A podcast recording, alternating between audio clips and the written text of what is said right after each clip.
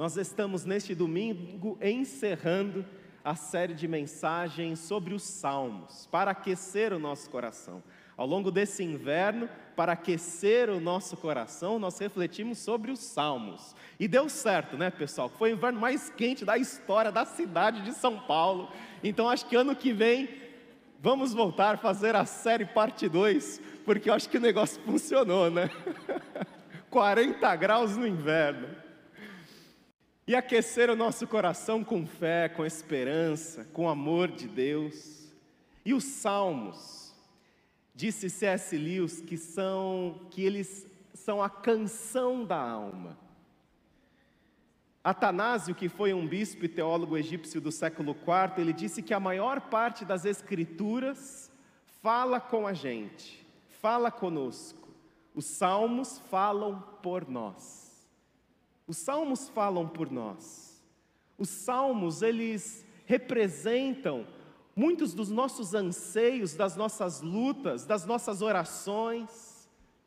Há gratidão em muitas das nossas orações, mas também há tantas incertezas, tantas lutas, tantos questionamentos, tantas dúvidas, que nós colocamos diante de Deus, diante das aflições que nós passamos nessa vida, diante das lutas e problemas que nós enfrentamos. E os salmos, eles são essa radiografia da nossa alma. Os salmos, eles contemplam as nossas lutas, os salmos, eles contemplam a nossa própria jornada. São 150 salmos, escritos num período de mil anos, tendo Moisés como seu primeiro autor, lá no Salmo 90, aproximadamente 1500 antes de Cristo, e os últimos salmos foram escritos depois do exílio da Babilônia, lá aproximadamente 500 antes de Cristo. Ou seja, são diversos autores que escreveram as suas orações, os seus anseios, que registraram no seu caderno de oração as suas próprias batalhas e as suas próprias lutas, os seus momentos com Deus. E os salmos, eles foram, como disse o ministro Paulo, eles foram os hinos que a igreja primitiva cantava. A igreja cantava os salmos, a igreja cantava a palavra de Deus, e a igreja ela cantava justamente esse registro das orações. E é o que significa a palavra salmos. Salmos significa cânticos. E são os cânticos da nossa alma e são os cânticos para fortalecer a nossa alma, para fortalecer a nossa fé. E nesse encerramento da nossa série sobre os salmos, nós vamos ter também cânticos, hinos. Nós não poderíamos deixar de ter louvores no encerramento da série de um livro que fala sobre louvores. E nós vamos refletir sobre quatro salmos. Nós vamos refletir sobre o Salmo 23, o Salmo 91, o Salmo 136 e o Salmo 150. Nós vamos ler cada um destes salmos, nós vamos ter uma breve reflexão e nós vamos ouvir o coro e a orquestra cantando estes salmos também. Ou seja, este é um culto para que você deixe Deus tratar o seu coração, para que você deixe Deus falar com você, para que seja um bálsamo, um alívio para suas dores, para suas lutas, e que você se coloque no lugar de cada um destes salmistas que nós vamos ler, de cada uma destas palavras, escritas com toda a intenção, intencionalidade de registrar as suas experiências com Deus, que nós temos o privilégio de ler nessa manhã. E nós vamos para o nosso primeiro salmo, sentado como você está. Abra lá no Salmo 23, um dos salmos mais conhecidos da Bíblia, um salmo de Davi. Davi foi o maior autor do livro dos Salmos. Dos 150, Davi escreveu 74 dos 150 salmos. E o Salmo 23 é um dos mais, se não o mais conhecido. Acompanhe comigo a leitura, Salmo 23. O Senhor é o meu pastor, de nada terei falta. Em verdes pastagens me faz repousar e me conduz a águas tranquilas, restaura meu vigor. Guia-me nas veredas da justiça por amor do seu nome. Mesmo quando eu andar por um vale de trevas e morte, não temerei perigo algum, pois tu estás comigo. A tua vara, o teu cajado me protege. Preparas um banquete para mim à vista dos meus inimigos. Tu me honras, ungindo a minha cabeça com óleo e fazendo transbordar o meu cálice. Sei que a bondade, a fidelidade me acompanharão todos os dias da minha vida e voltarei à casa do Senhor enquanto eu viver. Amém? Vamos dizer o primeiro verso juntos? O Senhor é o meu pastor, de nada terei falta. Do que nós não temos falta?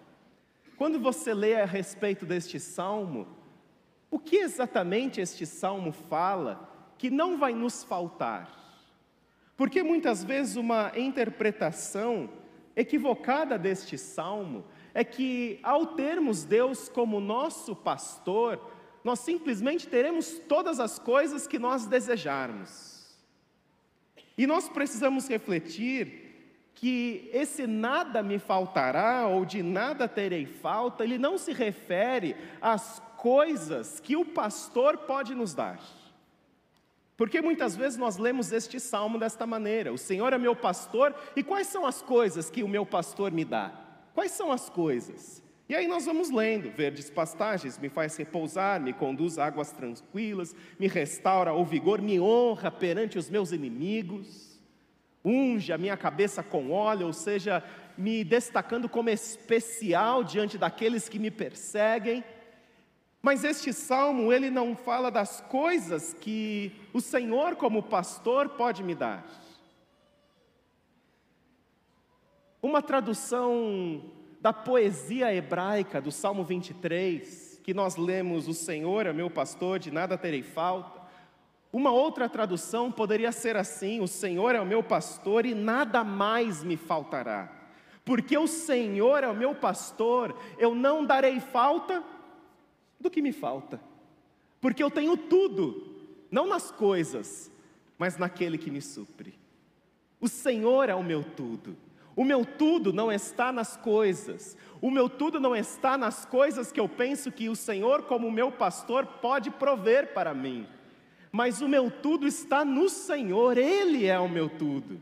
Davi, quando escreve este salmo, muito provavelmente, ele estava rodeado por um exército inimigo. E rodeado por um exército inimigo, diante de uma batalha que seria travada em horas seguintes, em daqui a pouco, diante de poucos momentos, Davi ele escreve este salmo diante de uma batalha dizendo o seguinte: O Senhor ele é o meu pastor, e porque o Senhor é o meu pastor, nada mais vai me faltar, eu não preciso de mais nada, porque o Senhor, Ele me supre com a Sua presença.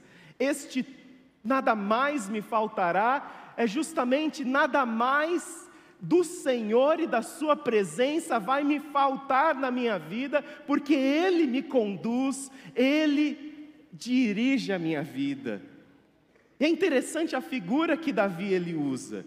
Porque Davi ele vai usar uma figura que era bastante pessoal e profunda para ele, a figura do Senhor como um pastor. Ele não usa a figura do Senhor como um juiz, como um rei. Ao descrever a sua experiência, ele usa a figura do Senhor como um pastor. E aqui a palavra-chave deste salmo é o cuidado. É o cuidado que o Senhor, como pastor, Ele tem comigo e com você, através de, inu, de nos inundarmos com a Sua presença. Davi, ele sabia o que era ser um pastor. Nós sabemos que quando o profeta Samuel vai ungir o próximo rei de Israel, quando o Senhor rejeitou Saul, ele vai até a casa ali do pai de Davi, de Jessé, para ungir o próximo rei, Davi estava cuidando das ovelhas. Essa era a função de Davi. Davi era um pastor de ovelhas. E Davi ele protegia as suas ovelhas. A presença do pastor Davi com as suas ovelhas fazia com que ele livrasse as suas ovelhas do leão e do urso, como ele mesmo havia feito por inúmeras vezes. A presença de Davi como pastor junto com as suas ovelhas. A presença do pastor bastava para as suas ovelhas porque ele cuidava das suas ovelhas. E aqui nós encontramos esse relato pessoal da experiência de Davi com Deus como seu pastor. Porque o pastor está próximo. Assim como Davi estava próximo das suas ovelhas, cuidando delas. Ele nem voltava para casa, ficava lá no pasto. Samuel, uma grande celebridade daqueles dias, estava visitando a casa do seu pai, e ele nem estava lá, porque ele não deixava suas ovelhas, ele ficava junto com elas, para supri-las, para cuidar diante das suas necessidades. A ovelha, ela não sabe procurar o alimento por si própria. A ovelha, ela não enxerga bem. A ovelha se perde muito fácil. A ovelha, ela vai acumulando pelos e por causa que vai acumulando a lã cada vez mais pesada no seu corpo e se misturando com barro, aquela lã misturada com sujeira e com barro vai comprimindo a ovelha e vai asfixiando de modo que precisa se tratar a lã da ovelha, cortar a lã da ovelha constantemente, porque senão ela vai ficar sufocada e não vai conseguir respirar. Davi, ele ficava o tempo todo com as suas ovelhas. E ele retrata o Senhor como esse pastor e nós como sendo as ovelhas do pastor, que é o Senhor. Um pastor que nos conduz a verdes pastagens um pastor que nos faz beber de águas tranquilas, de águas calmas, já que uma ovelha assustada, ela não sabia discernir a melhor água para beber, e se a água fosse muito agitada, ela não beberia, e se ela não bebesse água, ela iria morrer. Esse pastor que conduz as ovelhas por veredas da justiça, esse pastor que atravessa os vales da sombra da morte junto com a gente, ele não nos livra dos vales da sombra da morte. O pastor atravessa conosco os vales difíceis da vida. Você nunca está sozinho, você nunca estará desamparado, porque o Senhor, Ele atravessa junto com você. O Senhor está com você. E o Senhor também não te livra de inimigos, mas Ele te honra na presença deles. Ele te honra preparando um banquete, ungindo a cabeça com óleo. E aí o último verso diz: Sei que a bondade e a fidelidade me acompanharão todos os dias da minha vida. A Bíblia Mensagem traduz da seguinte forma: A sua bondade e o seu amor correm atrás de mim. Correm atrás de mim. A bondade e o amor do Senhor correm atrás de mim. E na presença de Deus eu me sinto em casa. É na presença do Senhor que nós nos sentimos em casa. Essa casa que é definida pelo Senhor estar conosco. Essa casa que é definida pelo Senhor estar em você. E você, quando atravessa os momentos difíceis da vida, saiba que você não está sozinho. O Senhor é o nosso pastor e de nada mais damos falta, porque nós temos tudo o que precisamos. Vamos ouvir o Salmo 23.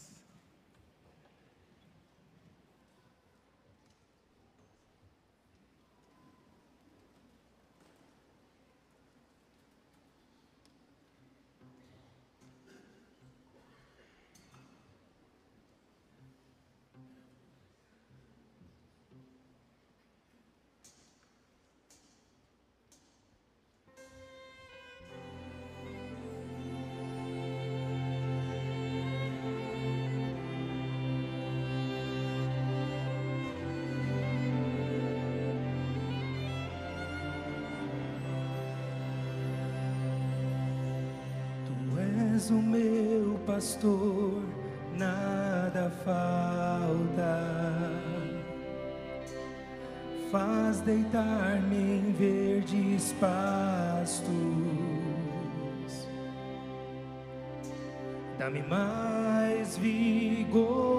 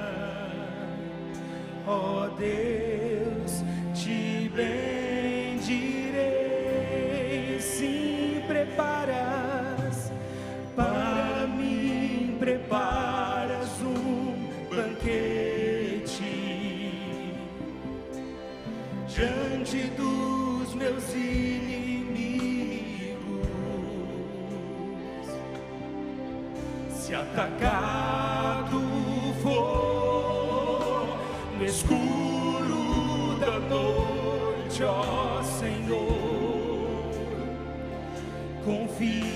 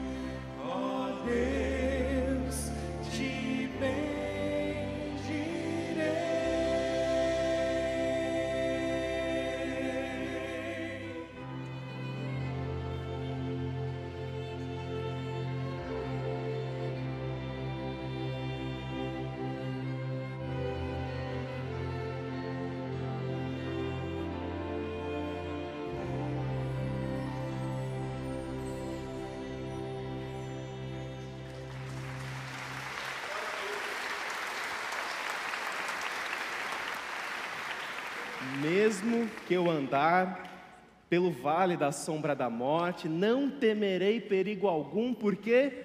Porque tu estás comigo. O Senhor se faz presente como um pastor que não nos deixa, que não nos abandona lá no pasto e vai buscar outros interesses. Não, o Senhor está conosco, Ele atravessa junto comigo e com você. E você pode ter certeza de algo na sua vida, que a bondade e o amor do Senhor estão sobre você. Quantas vezes nós não passamos por dores, por lutas, por desemprego, por diagnósticos, por problemas na nossa casa e por um estranho esfriamento da nossa fé, e nós questionamos: será que Deus ele se importa? Será que o Senhor ainda olha na minha direção? Tenha certeza de que o Senhor, como seu pastor, e você sendo a ovelha desse pastor que não falha, desse pastor que é perfeito, desse pastor que está sempre com você, jamais te deixa.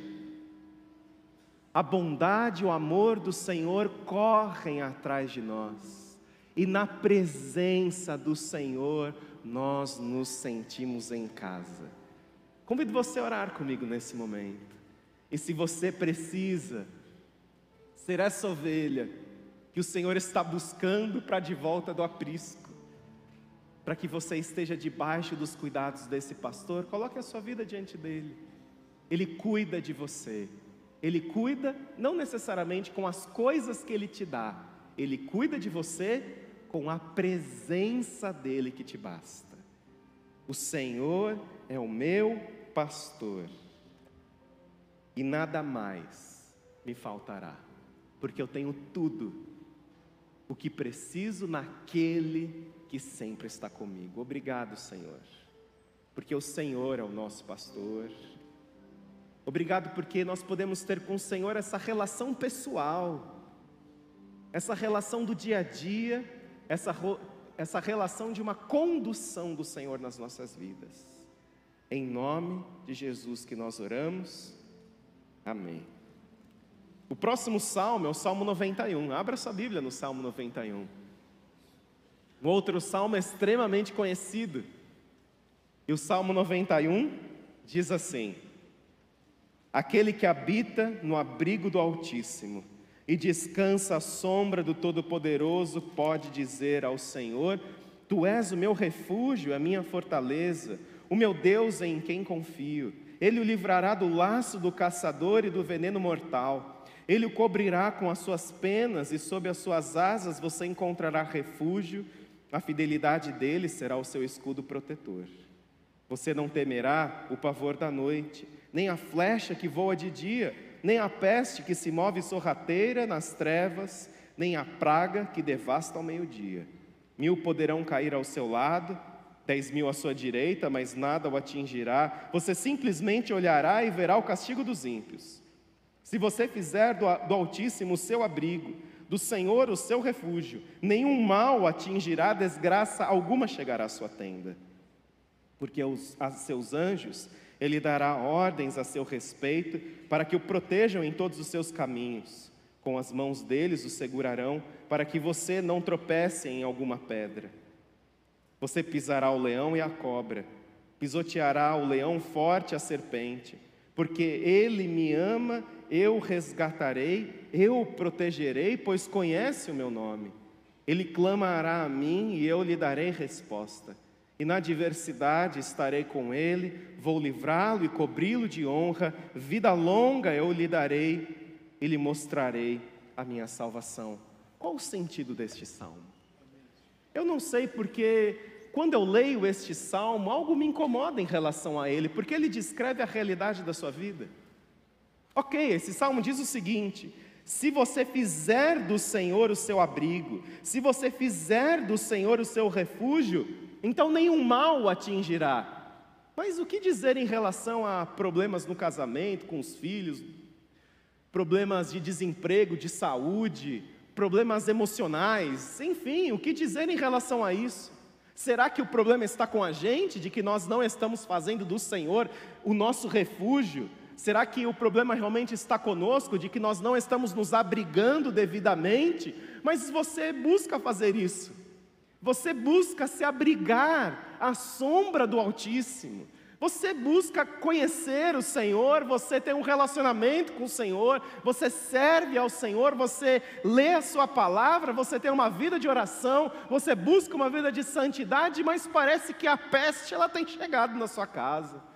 Parece que a doença também não tem assim passado longe de você. Os problemas, as adversidades, as lutas. Como então compreender este salmo? À luz de um conceito muito simples, de que a fé em Deus, ela não traz imunidade para você e para mim. Imunidade diante dos problemas, diante das lutas, e nós sabemos isso muito bem, ao olharmos para os homens e mulheres de fé na, nas Sagradas Escrituras que passaram por muitas lutas e por muitos problemas, e além destes, das Escrituras, homens e mulheres de fé que você conhece e que assim morreram cedo, morreram jovem, lutaram contra o câncer, foram, foram muito cedo, poderiam ter vivido muito mais. Alguns que enfrentaram desemprego, lutas, adversidades, batalhas. Como então relacionar este salmo com a realidade da vida? Porque parece que esse salmo não fala muito de uma vida muito real e verdadeira. Como assim compreender o Salmo 91? E alguns até ainda usam o Salmo 91 como amuleto. Nós temos uma, uma tendência a idolatrar algumas coisas.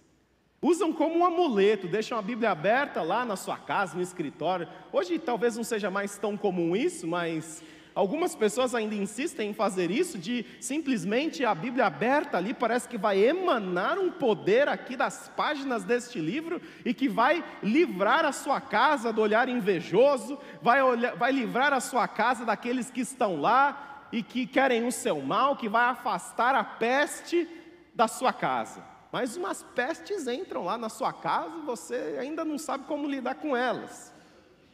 Como relacionar este salmo com a vida? A vida como ela é. Nós precisamos primeiro compreender o que este salmo não diz.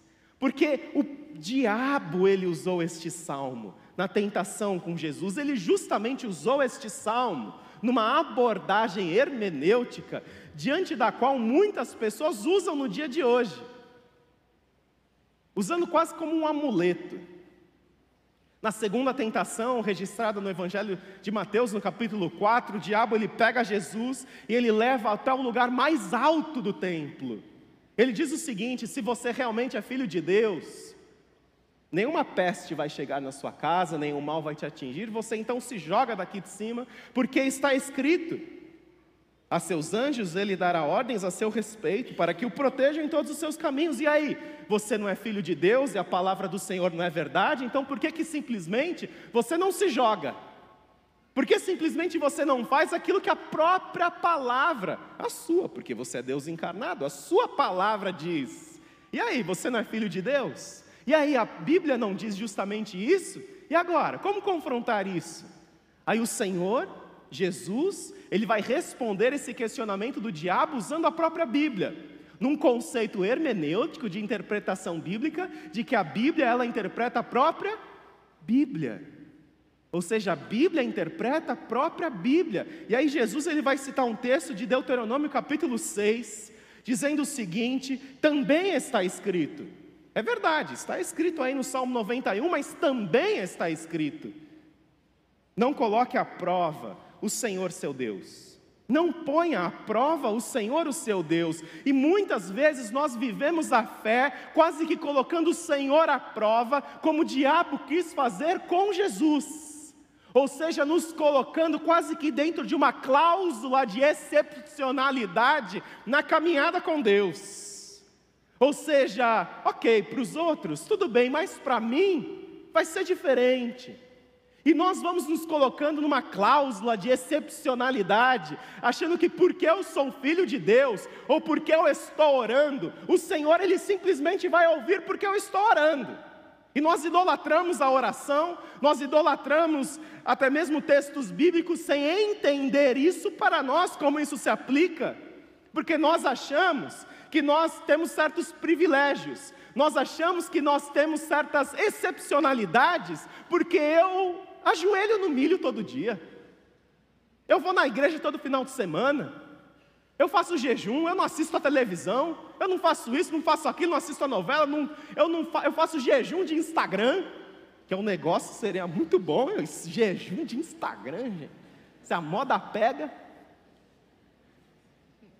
E aí eu acho que eu tenho certos privilégios pelo meu empenho religioso de sacrifícios. Eu oro. Mas não é a oração.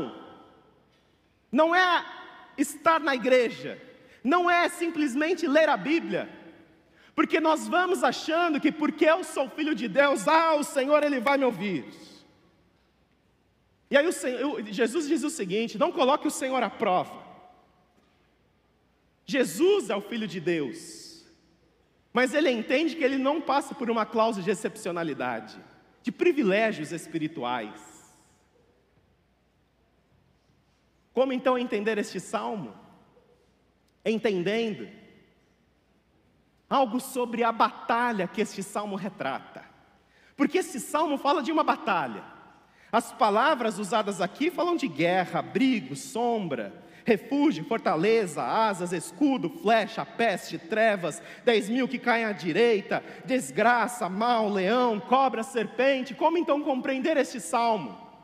Da mesma forma como Jesus respondeu ao diabo, de que a Bíblia interpreta a própria Bíblia. Ou seja, se Jesus ele respondeu hermeneuticamente ao diabo, dizendo: Ei, não lê apenas Salmo 91, leia também Deuteronômio 6. Aqui a gente tem que ler, não lê apenas o Salmo 91, leia também Efésios capítulo 6 que diz que a nossa verdadeira batalha não é contra governo, não é contra política, não é contra economia, não é contra desemprego, não é contra o câncer, não é contra a depressão, não é contra a ansiedade, a nossa verdadeira batalha está nas regiões celestiais contra os dominadores deste mundo de trevas contra autoridades e potestades deste mundo de trevas, e diante desta batalha que é espiritual, porque o maior mal que pode acontecer na sua vida, ele não vem de economia, de política, de câncer, de ansiedade, de depressão. A maior maldade, o maior mal que pode cair sobre a sua vida, ele vem de uma batalha que você não vê, que você não enxerga.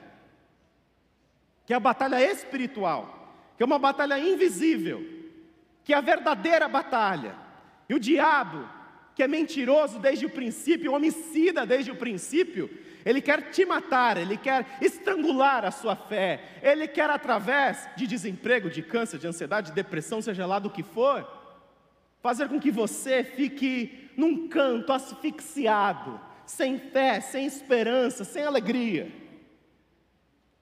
E aí é dessa batalha que nós temos a vitória em Cristo Jesus.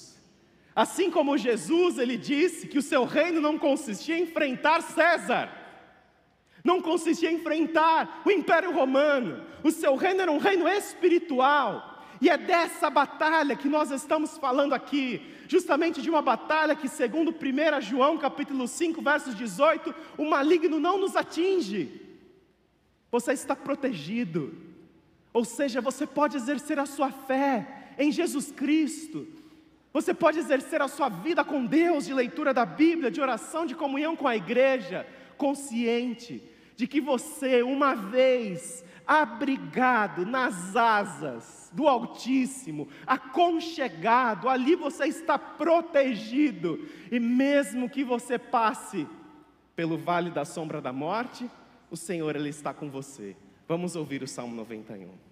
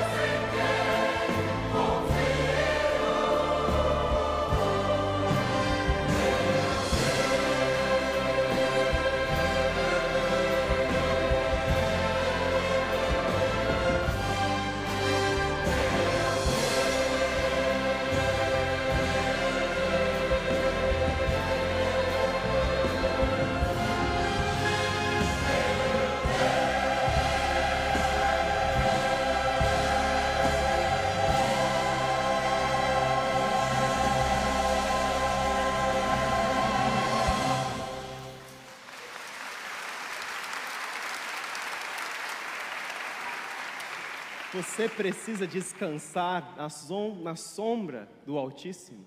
Feche seus olhos. Você precisa descansar no Senhor. Se você precisa renovar esse seu aconchego no Senhor, se você precisa fazer do Senhor o seu refúgio, levante uma de suas mãos se essa é a sua oração. Deus abençoe vocês. Deus abençoe vocês. Você também está conosco na internet, você também pode orar assim. E do Senhor que cuida de nós, do Senhor que nos protege. Nós vamos agora para o Salmo 136. Você pode acompanhar a leitura, que é um salmo de gratidão. Ou seja, nós fomos cuidados, nós somos protegidos e agora nós podemos agradecer. Fique em paz, não vamos avançar muito além do horário, tá bom? Estamos aqui controlando, vamos até 11h45. Então você pode dizer para sua carona aí, espera só um pouquinho, que a gente já vai caminhar aqui para o nosso fim. Salmo 136 que diz assim: Deem graças ao Senhor, porque Ele é bom, seu amor dura para sempre. Deem graças ao Deus dos deuses, o seu amor dura para sempre. Deem graças ao Senhor dos senhores, o seu amor dura para sempre. Ao único que faz grandes maravilhas, o seu amor dura para sempre. Que com habilidade fez os céus, o seu amor dura para sempre. Que estendeu a terra sobre as águas, o seu amor dura para sempre. Aquele que fez os grandes luminares, o seu amor dura para sempre. O sol para governar o dia, o seu amor dura para sempre. A lua e estrelas para governar a noite, o seu amor dura para sempre aqueles que matou os primogênitos do Egito, o seu amor dura para sempre. E tirou Israel do meio deles, o seu amor dura para sempre. Com mão poderosa e braço forte, o seu amor dura para sempre. Aquele que dividiu o mar vermelho e seu, o seu amor dura para sempre. E fez Israel atravessá-lo, o seu amor dura para sempre mas lançou o Faraó e o seu exército no Mar Vermelho. O seu amor dura para sempre. Vocês já entenderam que o amor dura para sempre, não é? Então, quando eu fizer assim, ó, vocês vão falar o amor, seu amor dura para sempre. Tudo bem? Vamos lá, hein? Aquele que conduziu o seu povo pelo deserto. Feriu grandes reis. Matou reis poderosos. Seon, rei dos amorreus e Og, rei de Bazã. E deu a terra deles como herança. Como herança ao seu servo Israel. Aquele que se lembrou de nós quando fomos humilhados. E nos livrou dos nossos adversários. Aquele que dá alimento a todos os seres vivos Deem graças ao Deus dos céus. Vocês entenderam o recado, não é? O amor de Deus dura para sempre. O salmista vai atravessando a história de Israel desde a criação para comprovar que o amor de Deus dura para sempre. No momento agora que nós vamos ouvir o coro cantando o Salmo 136, vá passando pelas páginas da sua vida e constatando o quê?